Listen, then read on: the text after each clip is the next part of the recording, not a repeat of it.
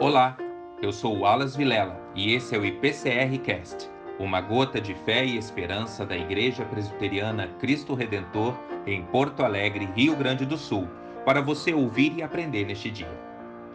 Catecismo Maior de Westminster. Pergunta 10. Quais são as propriedades pessoais das três pessoas da divindade? A resposta é: o Pai gerou o Filho, o Filho foi gerado do Pai e o Espírito Santo procede do Pai e do Filho desde toda a eternidade.